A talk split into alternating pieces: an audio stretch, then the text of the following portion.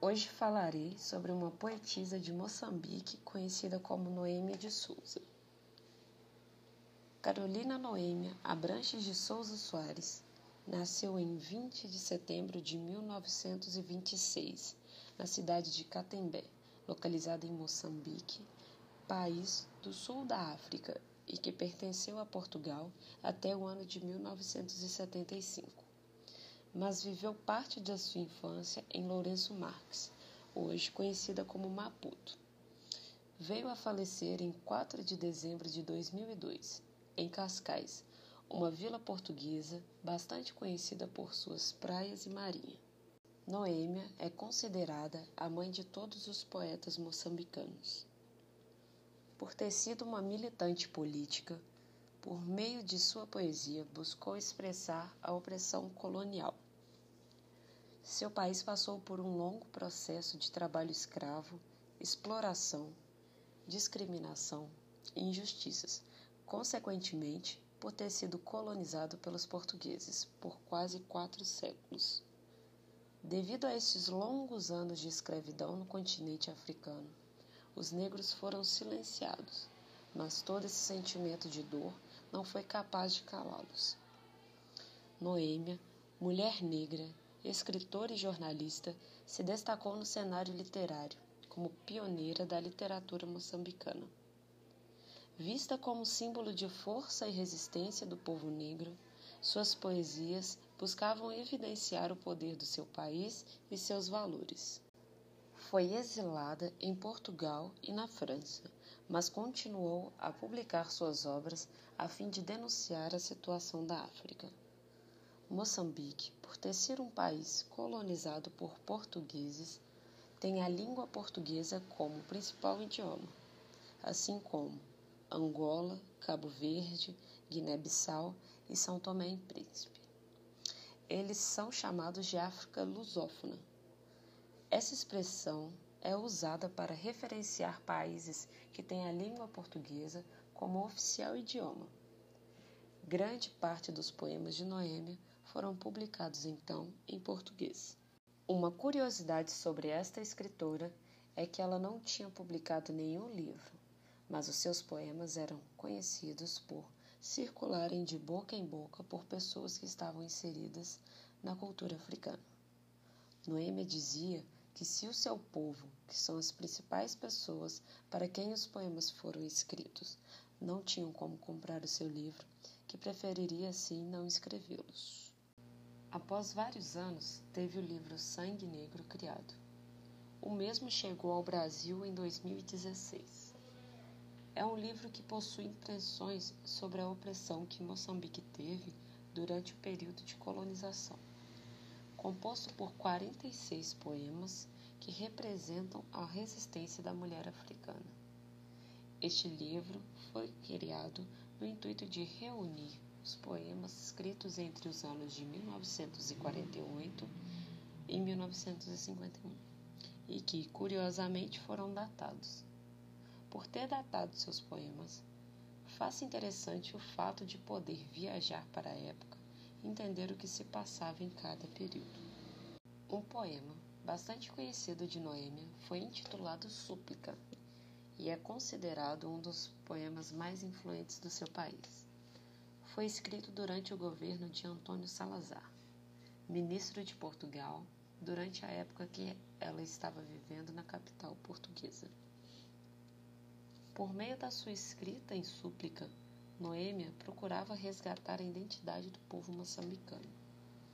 Seus versos possuem uma linguagem dedicada às ideias militantes em prol da independência, notando-se a utilização do nus, remetendo a todo o povo africano, uma voz coletiva na primeira pessoa do plural, como podemos observar em seu primeiro verso. Tirem-nos tudo, mas deixem-nos a música. Neste início do verso, em Tirem-nos tudo, ela foca na perda que toda a sua África está tendo neste período de colonização, da sua cultura, das suas terras, da sua base.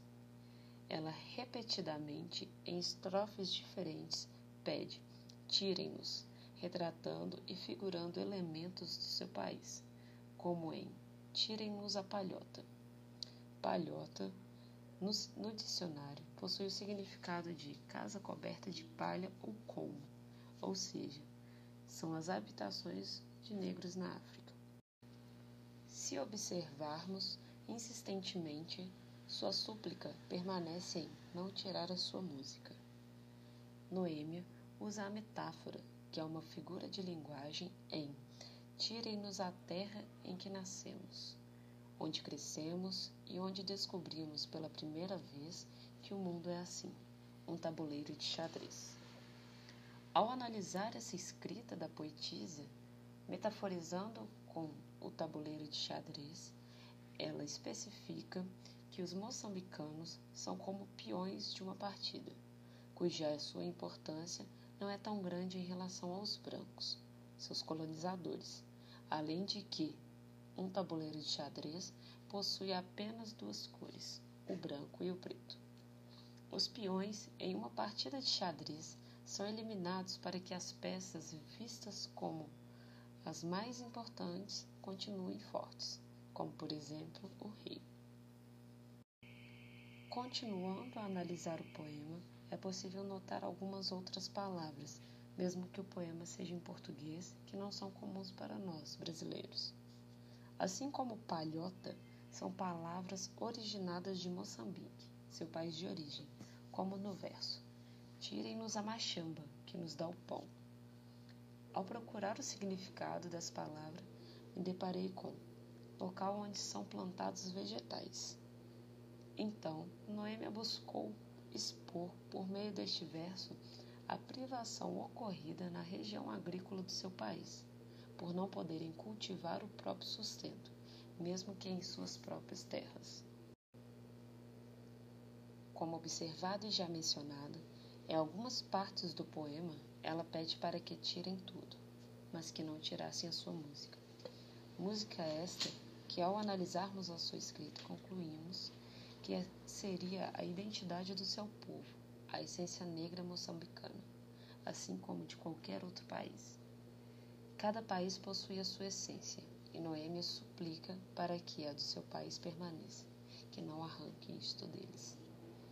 Assim, concluo que realizar uma leitura sobre a literatura africana por meio dos poemas da considerada mãe dos poetas moçambicanos nos transporta para essa época tão dolorosa para os negros, entendendo mais sobre seus costumes, sociedade e crenças. Seus versos nos mostram como foram importantes para o seu povo criarem forças para continuar na luta pela independência do seu país, ocorrida em 1975. Sua poesia faz-se atual, visto que, mesmo décadas depois, seus versos são fundamentais para todos os negros como símbolo de justiça e combate. Deste modo, o livro Sangue Negro proporciona olhares mais aprofundados sobre o sistema opressor colonial em Moçambique e como atingiu esse país. Os poemas escritos por Noêmia e reunidos nesse livro são extremamente ricos de grande qualidade literária, mostrando como sua poesia é humanizadora nos levando às temáticas sobre a desvalorização da mulher negra, escravização e colonização.